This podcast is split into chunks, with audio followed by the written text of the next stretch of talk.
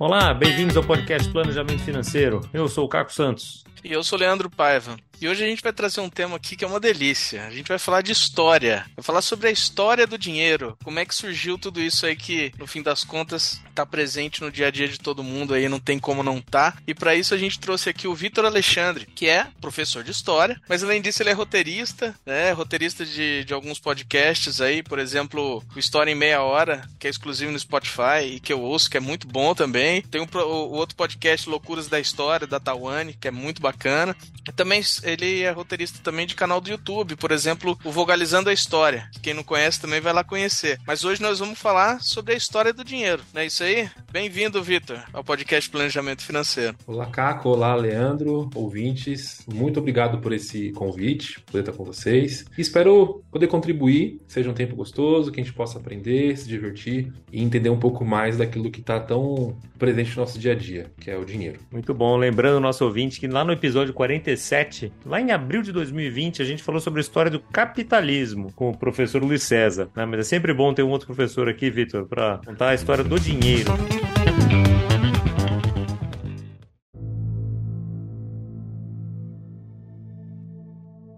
Dinheiro já teve tantas formas diferentes, né? Como é que você começa a contar essa história? O ponto inicial que nós temos que ter é que o ser humano, desde que ele começou a se organizar em sociedade, ele precisou fazer trocas, né? Desde animais, desde peles, enfim. E o dinheiro ou moedas, grãos, foi usado como um mediador dessas relações comerciais. Então, se a gente quiser começar com uma definição básica aqui, né, enquanto o professor gosta de deixar as coisas básicas bem explicadas, é que o dinheiro nada mais é do que uma forma de mediar uma relação, seja uma relação de compra, seja uma relação de venda definição mais clássica e básica é que dinheiro é essa, esse mediador. E, desde as primeiras organizações sociais, desde as civilizações mais antigas, Mesopotâmia, China antiga, a gente já percebe o uso do dinheiro. E aqui, dinheiro, estou me referindo mais uma vez a essa forma de você trocar itens, animais, grãos, enfim, qualquer necessidade existente. Então, por exemplo, na Mesopotâmia, se a gente quiser ficar num exemplo bem clássico, né, que todo mundo aprende na escola, uma das primeiras formas de dinheiro foi grãos grãos eram usados como esse mediador entre trocas comerciais, né? Tanto que Isso era que ano, mais ou menos? Olha, a gente pode ali ir para o século 3 antes de Cristo, mas na China antiga, por exemplo, nós já temos o uso do dinheiro, o uso também de, de grãos, ou até no Japão, no Japão feudal, a água era usada como uma moeda de troca, né? Uma unidade de medida para a gente ter o estabelecimento de alguma algumas trocas comerciais. Sociedades antigas, aquelas clássicas mesmo, né? Mesopotâmia, o Egito Antigo, ali no século V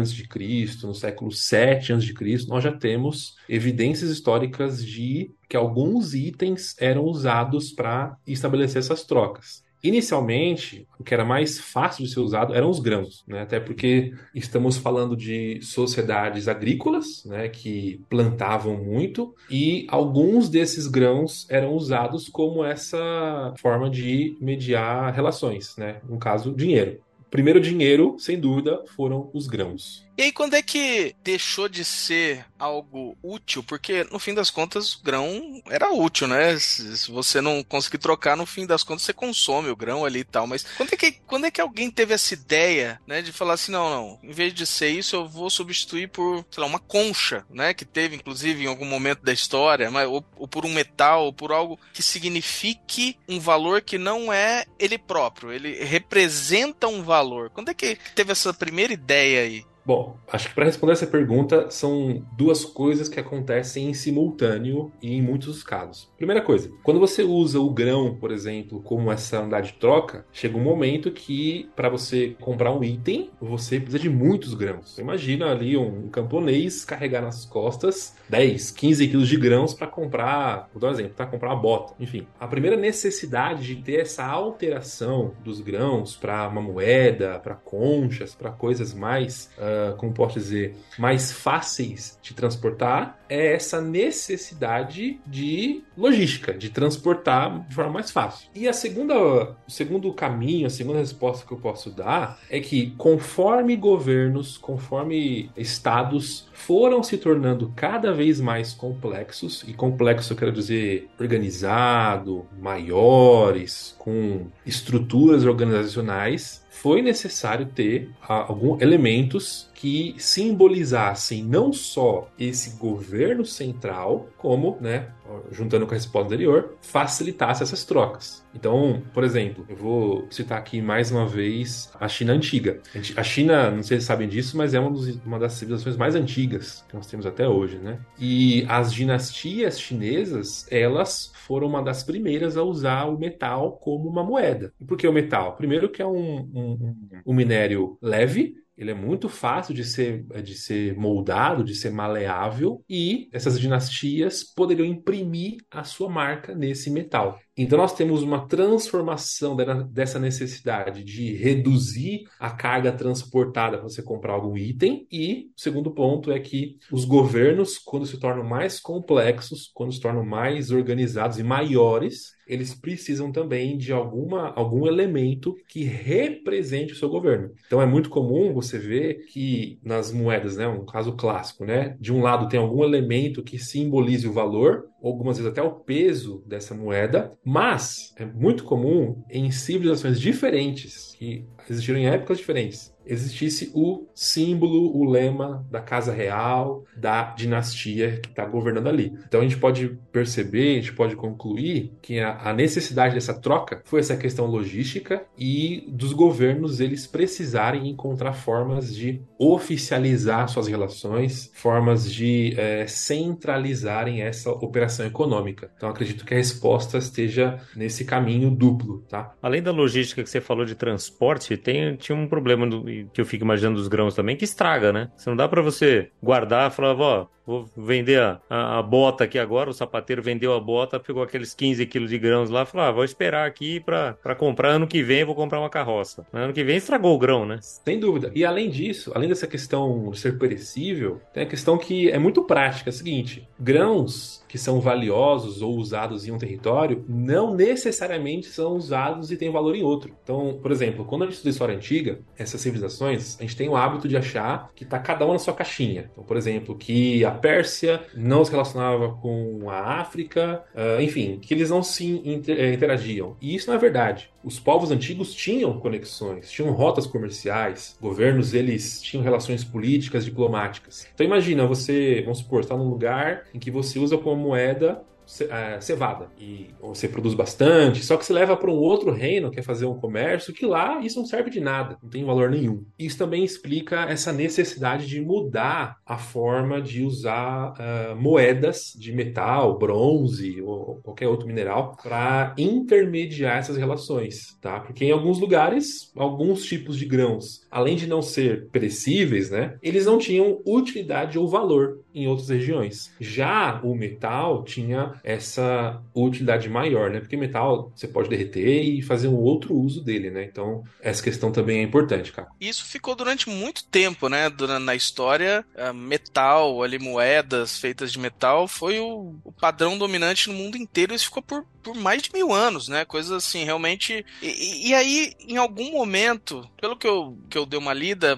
foi na China também, que começaram a substituir as moedas por papel moeda, né? Como é que, que se deu isso de você tirar as moedas que, além dos grãos, já tinham o valor dele poder ser consumido. As moedas, elas tinham valor por ser um metal maleável e tal, mas aí a moeda, essa foi realmente o papel moeda, esse foi realmente algo que não tinha valor realmente nenhum, né, em si. Como, como é que se deu essa mudança aí? De onde veio essa ideia? Assim, é, a gente deu um, um, salto temporal um, pouco grande, assim, né? Só eu vou chegar na sua resposta, tá, Leandro? Mas assim, a, a moeda ela perdurou por muito tempo porque ela tinha também um, um caráter publicitário. Vou dar um exemplo usando o Império Romano. Vocês devem saber que o Império Romano foi muito grande, conquistou muitas regiões, só que na época não tinha WhatsApp, não tinha Instagram, não tinha, enfim, redes sociais. Eles eram felizes e não sabiam.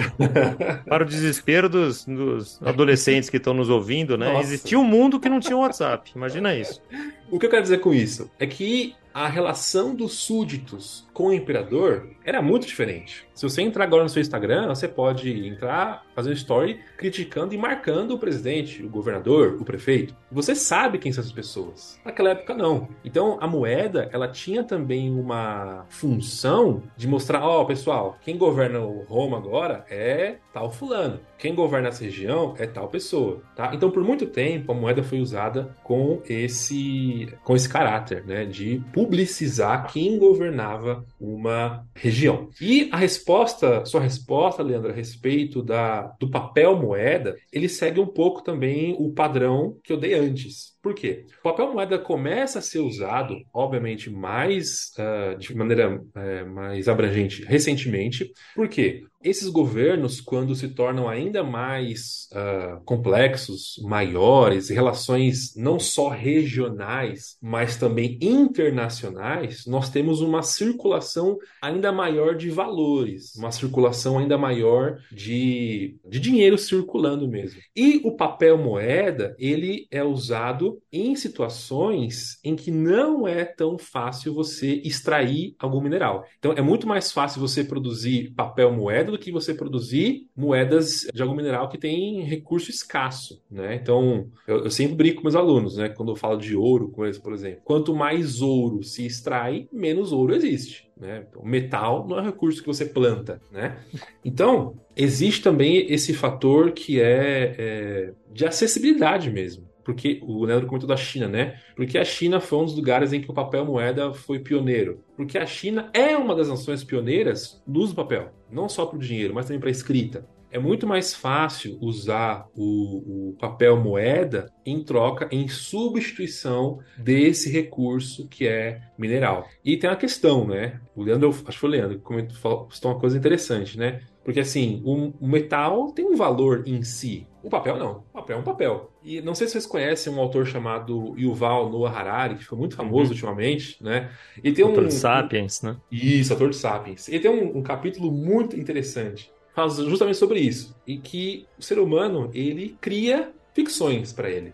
E dinheiro nada mais é do que uma historinha contada pra gente, que um pedaço de papel tem um valor. A gente trabalha, trabalha, trabalha, alguns até matam um pedaço de papel. Mas por quê? Nós, enquanto sociedade, acreditamos é, um valor a esse papel. Claro, né? Tô, que é um, um, exemplo, né? Claro que tem governos que lastreiam esse valor. Vocês até podem explicar melhor que eu. Governos que dão confiabilidade a esse valor, perdão, a essa moeda, a esse papel moeda que circula, né? Mas, no fundo, no fundo, estamos falando de um, um pedaço de papel com tinta. É isso. Né? Acho que um bom, um bom exemplo disso, Alexandre, é, é, hoje em dia a gente pensar no papel moeda americano e no papel moeda argentino. Qual, qual que tem mais valor, né? Qual que, qual, em, que, em qual deles que se acredita, né? Acredita-se tanto no papel moeda dos Estados Unidos que a própria Argentina quer falar assim, ó, esquece o nosso aqui, vamos usar só o dólar, né? Que foi Sim. o que o presidente eleito, agora Sim. Milley, tá, tem, tem, tem falado aí, né? Sim, sem dúvidas. Mas a gente entra num outro ponto que é que é esse dinheiro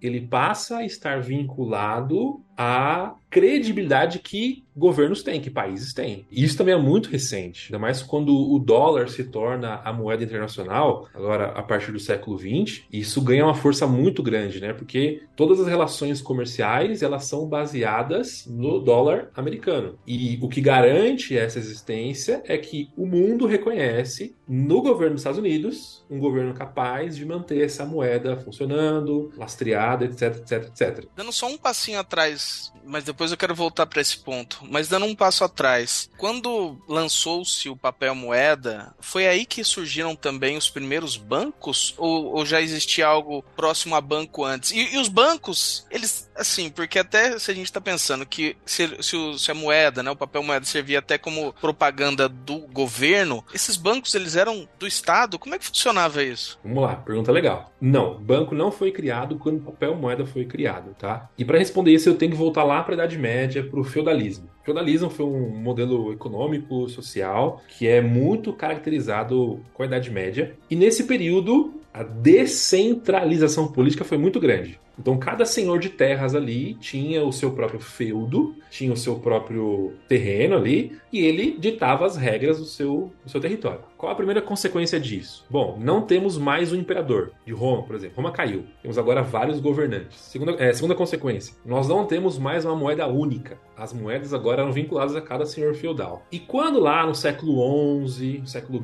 XII, as pessoas começaram a sair dos feudos, né, por conta das cruzadas, enfim, um processo que a gente pode falar depois, voltou a ter a necessidade de uma unificação monetária. Mas desde o feudalismo, desde esse retorno às cidades, né, que a gente chama de renascimento urbano, renascimento comercial, aí nós já temos ali a gênese, ali a sementinha do que vão ser os bancos, né? Então, a gente pode dizer que naquele período, período medieval, os bancos funcionavam como instituições ou grupos que emprestavam dinheiro, tá? Ou até uh, você poderia investir nesses grupos, tá? É meio, muita gente até vai achar estranho isso, vincular esse essa idade média como o nascimento de uma questão que tem até hoje, né? Porque tem todo o estigma da idade média, mas enfim. Mas uh, o uso desses da, dessa gênese bancária, vamos chamar assim, está ali desde o renascimento urbano, desde o renascimento comercial. E caso, se eu, se eu puder indicar aqui uma leitura para vocês, para os ouvintes, não sei se já conhecem, mas tem um historiador chamado Léo Huberman, sim, clássico, que ele tem um livro chamado A História da Riqueza dos Homens, que ele vai narrar a história da, do dinheiro, basicamente, desde a Idade Média até o século XX. É muito legal, ele é, é muito didático, uma leitura, não vou falar que é fácil, porque nenhuma leitura é fácil, né? Mas é acessível. Se você se esforçar um pouquinho ali, tirar um tempinho, deixar longe, você consegue, se você consegue ouvir.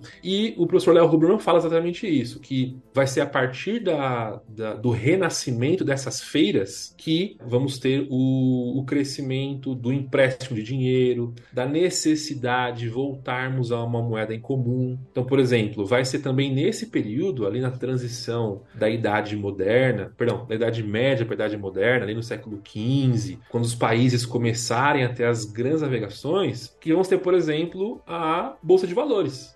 Eu acredito que já devem ter falado nisso no podcast, mas a Bolsa de Valores ela começa ali na Holanda com grupos que financiam, que investem navegadores, né? E você poderia lá investir em tal fulano, investir em tal expedição para ter o um retorno disso. E por que isso é importante? É, é, começou ali? Porque a navegação era uma questão arriscada, tinha um risco muito grande envolvido, né? Então precisava precisava desse investimento de terceiros. A gente pode trazer a origem bancária, claro que não é dos moldes que nós temos hoje, né? Mas a origem bancária desde a Idade Média, sem dúvida nenhuma, né? E o professor Léo Huberman, Huberman ele confirma, confirma essa tese. Da mesma forma que a origem da Bolsa de Valores, que imagino que é um tema que seus ouvintes gostam bastante, tá também na Idade Moderna ali com o crescimento das navegações e essa necessidade do investimento de terceiros para expedições que uniam tanto a iniciativa privada quanto os governos, as coroas. E, e nessa época, na Holanda, né, a Holanda era uh, a dominante mundial, né? Assim, a, as coisas no mundo giravam em torno da Holanda e depois disso passou-se para ser a Inglaterra, né? então a Inglaterra virou, entre aspas, o centro né, financeiro ou a referência financeira no mundo, e no século XX passou a ser os Estados Unidos. Tem um, tem um livro do Ray Dalio, que é o mesmo autor de Princípios, que chama A Nova Ordem Mundial, que é bem bacana, que ele conta bem esse processo de transição né, entre a Holanda, a Inglaterra, Estados Unidos agora e o dólar, e até né, questiona assim, beleza, qual vai ser o próximo? Porque uma hora os Estados Unidos vai deixar de ser né, a economia dominante e alguém vai assumir. Será que vai ser a China? É, hoje tudo indica que vai ser a China. Mas é interessante que, aí voltando até naquele comentário que você fez lá atrás, que durante né, o início da guerra, agora na Ucrânia com a Rússia, a Rússia e a China começaram a fazer transações de petróleo não baseadas em dólar, que, que né, que, que, você pode até contar por que, que o dólar começou a ser usado no mundo, foi justamente por causa do petróleo, né, mas e que isso deu toda a pinta de que estaria ali um movimento, né, de enfraquecimento de, do dólar e, e, e, fortalecimento do yuan, mas na prática a gente acabou que isso não foi para frente, né? Pelo menos não por enquanto, enquanto a gente tá gravando. O dólar, apesar desses engasgos, tá se mantendo ali firme e forte, né? É, é, essa pergunta que você colocou, ela é não só polêmica, como não tem uma resposta pronta. O século XX, sem dúvida nenhuma, foi o século em que os Estados Unidos conseguiram estabelecer enquanto potência mundial. Né? Isso é inegável, autores de diferentes vertentes políticas concordam com isso. O que eu digo que é um ponto de divergência é que quem estuda a China tem algumas dúvidas se o modelo chinês de governo, de se colocar internacionalmente, vai seguir o mesmo padrão dos Estados Unidos. Eu já vi autores defendendo que a China ela vai uh, estabelecer essas relações bilaterais, né, de um para um, né, a partir do, do ien, mas não não enxerga na China uma disposição política para fazer do ien uma moeda internacional, por exemplo. E aqui é interessante notar uma coisa, volta até na pergunta que você fez antes a respeito de, ah, e como que os bancos se vinculavam com os governos, né? Por mais que exista, olhando de fora, uma ideia de que governo e questões financeiras andam em opostos, ou seja, ah, que os estados estão sempre atrapalhando os bancos tal. Quando a gente olha para a história, nem sempre isso acontece, na verdade é o contrário. As iniciativas financeiras, os empreendimentos contaram com a ajuda do, da, das coroas, dos estados, enfim. Então, o fato dos Estados Unidos ter colocado a sua moeda como a padrão internacional não foi um movimento espontâneo que surge do nada, né? Tem toda uma vontade política, diplomática e em muitos casos até militar, né? Guerra Fria, por exemplo, para manter essa posição e manter é, e garantir essa e garantir essa liderança, né? E em relação à China ao futuro, é, eu sou professor de história, né? Então eu posso falar do que aconteceu. Fazer previsão não é com a gente, mas muitos autores defendem que bilateralmente a China vai tratar dessa questão, né, usar moedas fora o dólar para fazer isso, até porque isso, porque isso fortalece nações que a China quer fazer negócios. Então, por exemplo, para a China é mais interessante fazer negócio com a Argentina em moedas locais do que com dólar. Né? Não sei se a minha lógica está errada, mas alguns autores não uh, acreditam que o governo chinês hoje tenha disposição política no cenário internacional de impor a sua moeda como é o dólar hoje. Mas a gente, olhando para a história, sabe que nenhum governo, nenhum império se manteve para sempre. Né? Então, uma hora, não sabemos quando vai acontecer, vai ter uma mudança. Né? Isso é natural, sempre aconteceu. Olhando para o passado para prever o futuro, acho que é até onde isso, até, é, até, é aqui até onde eu posso ir, né?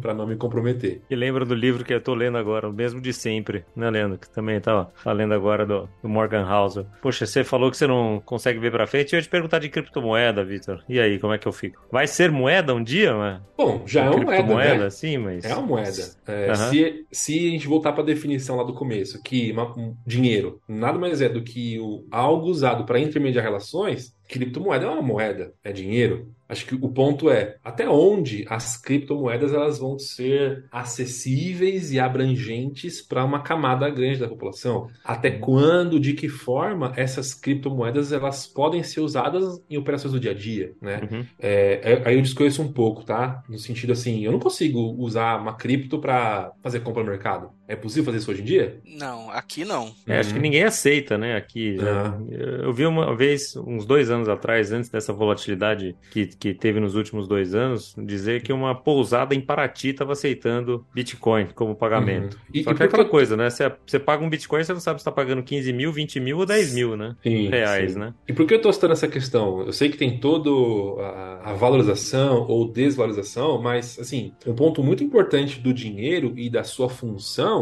é que ele tem que ser útil. Uma vez, vamos voltar para o começo, uma vez que os grãos deixaram de ser, ser úteis, uma nova moeda, uma nova forma de fazer relações comerciais teve que ser usada. Então, assim, talvez as criptomoedas vão se popularizar, crescer ainda mais, quando elas passarem a ser aceitas né, em estabelecimentos para que as pessoas possam usar. Enquanto isso, enfim, vai ser algo como investimento ou especulação, aí eu deixo para vocês, tá? Mas até lá, enquanto não tiver essa utilidade, e quando eu digo utilidade aqui, eu tô pensando no macro, tá? Na sociedade, tá? Eu sei que quem tem cripto vai achar que é algo útil, né? Vai achar que é uma defesa da liberdade, vai achar que é uma defesa contra governos, uma proteção, mas eu estou me referindo aqui a uma utilidade pública e diária. Temos que ter isso em mente. Dinheiros, moedas, eles só existem para realizar operações de compra e de venda. Claro, né? Tem investimento, tá? mas vamos ficar no básico aqui. E para que isso seja feito, tem que ser útil. Eu consigo ter que tra é, transportar e fazer essa negociação. Você falando isso, me veio uma dúvida aqui na cabeça que foi o seguinte: né? Você contando desde lá da pré-história, com escambo e tal, me parece que essa evolução para onde a gente está hoje acabou sendo muito natural. É claro que foi, né, foi moldada pelas pessoas no caminho, mas me parece que foi um caminho muito natural. E, e a dúvida que eu fiquei aqui foi o seguinte: quando a gente fala numa mudança né, do capitalismo que tem hoje para algo como um socialismo, alguma coisa assim, um comunismo, que na minha cabeça, eu posso estar errado, mas uh, o valor, a necessidade do dinheiro acaba sendo bem menor, porque você está falando de uma comunidade ali que seja mais igualitária, que todos tenham acesso às mesmas coisas e tal, onde o dinheiro talvez perdesse um, uma parte da sua utilidade. A, per, a, minha pergunta é a seguinte: já teve na história alguma, alguma nação, algum povo que, que existiu e por muito tempo sem dinheiro? Olha, debate pronto, sim, eu desconheço, tá? Conheço é... muita gente que fica sem dinheiro, mas assim, nações daí, Vitor. Você... É, isso é verdade. Porque não fazem planejamento financeiro, obviamente. Exato, por isso tem que ouvir claro. podcast, não é verdade? Exato. Então, vamos lá. Agora, é, assim, debate pronto, Leandro, eu desconheço nações vamos dizer assim, grandes, né? Talvez grupos pequenos, tribais, né? Que conseguiram viver de forma totalmente comunitária, né? Mas você citou ali a questão do socialismo. Eu não sou um estudioso das experiências socialistas século 20 e 21, mas pelo pouco que eu li para preparar aula, para preparar roteiros para podcasts, o que eu percebo é que o dinheiro tem uma outra função. No seguinte sentido, as pessoas continuam trabalhando, as pessoas continuam comprando e vendendo coisas.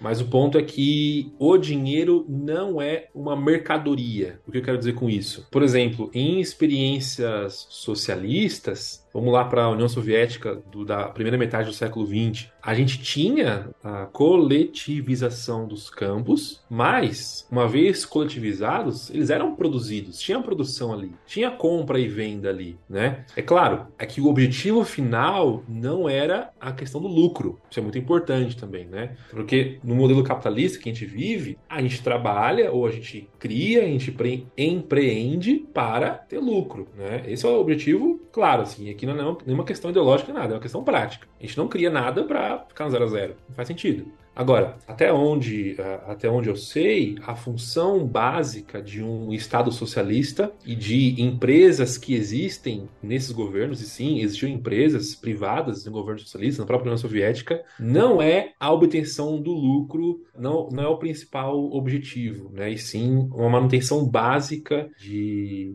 manutenção da vida mesmo, né? Então, infelizmente não vou conseguir dar a resposta satisfatória, mas acho que a, a função do dinheiro é outra nesse modelo econômico. Né? Ó, já fica aqui, então, um convite pra gente explorar isso aí, que a gente... Excelente, no, já tá topado já. Lá no episódio anterior que a gente falou sobre capitalismo, a gente já tinha falado nisso, né, cara? Da gente falar um pouco de como funciona o socialismo, né? E eu acho que esse é tá um momento legal pra gente falar sobre isso. É, acho que é legal que, né, enquanto professor, eu consigo trazer a base teórica, né? Mas eu posso me comprometer a trazer a parte mais prática, né? Tipo, ah, beleza, vamos como que é de verdade? Como que é dinheiro? Como que é compra, venda e tal? Então, só para citar um exemplo prático aqui, Cuba. Cuba é um país socialista e eles usam dinheiro. Por exemplo, um, uma das fontes de renda desse país é o turismo. É o turismo. Então, assim, o dinheiro também é usado nesses países, nesse modelo econômico. O ponto aqui é que existe uma outra relação com o dinheiro, uma outra forma de uh, gerir, uma outra forma até de se criar empresas e até do governo atuar, né? Mas é uma, uma outra lógica que até pra gente não viver nisso é um pouco difícil de compreender, né? Muito bom. Então já fica o convite aí pro próximo episódio pra gente falar disso aí, porque o dinheiro a gente acaba usando sempre, né, no nosso dia a dia e é muito legal ouvir a história do dinheiro, Vitor. E a gente vai chegando no finalzinho do nosso episódio aqui de hoje, infelizmente, porque eu acho que teria mais papo aqui pra gente fazer, mas história sempre tem, sempre tem mais coisa pra gente cavocar e é muito legal o que você, que você trouxe aqui pra gente. Mas você falou do, da história da riqueza dos homens, né? O, o Leandro falou da nova ordem mundial. Que outro, outra dica de livro você deixa aí pro nosso, nosso ouvinte, que a gente sempre tem como costume aqui deixar uma dica de vídeo, de livro, de filme, de série. Tem alguma coisa aqui que você deixa pro, pro nosso ouvinte? Além, é claro, de já deixar indicada o História em Meia Hora, né? Que é o podcast do Vitor, que esse é bem bacana.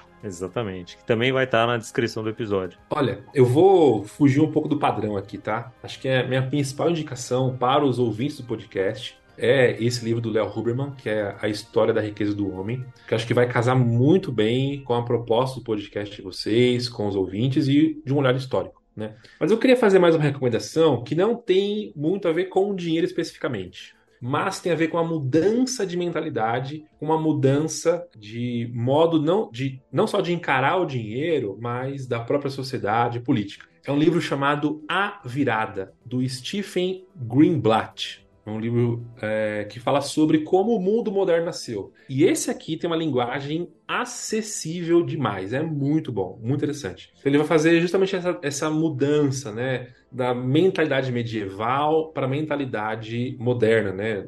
Moderna não no sentido pejorativo, mas período histórico mesmo, tá? Uhum. Então, acho que fica essas duas recomendações. Uma mais focada na questão do dinheiro em si, né, que é a do Del Huberman, e esse aqui, A Virada, que é, vai falar bastante sobre como as mentalidades se transformaram. E queria aproveitar o espaço para deixar uma terceira recomendação de livro, que é o livro História Meia Hora. A gente tá, vai lançar um livro agora essa semana, que é o livro do podcast. Então, estamos em lançamento aqui em primeira mão, estou anunciando. Para quem quiser, é, quem quiser adquirir o livro, só entrar nas minhas redes aqui, você vai ter acesso. Excelente. Todas as redes do, do Vitor vão estar aqui na, na, descrição do episódio, como sempre. E a gente vai chegando no final desse episódio aqui, agradecendo a gentileza do Vitor. Obrigado por estar aqui com a gente, obrigado por transmitir tanta, tanto conhecimento né, de uma forma tão gostosa aqui. Aprender história né, deveria ser sempre assim, de uma forma tão gostosa, com um bate-papo né, gostoso desse. Obrigado a você, ouvinte, que nos presenteou com a audiência de mais um episódio. E a gente promete que no próximo a gente vai estar aqui de novo, trazendo mais um conteúdo bacana para você, que a gente faz planejamento financeiro para você. Obrigado e até o próximo episódio.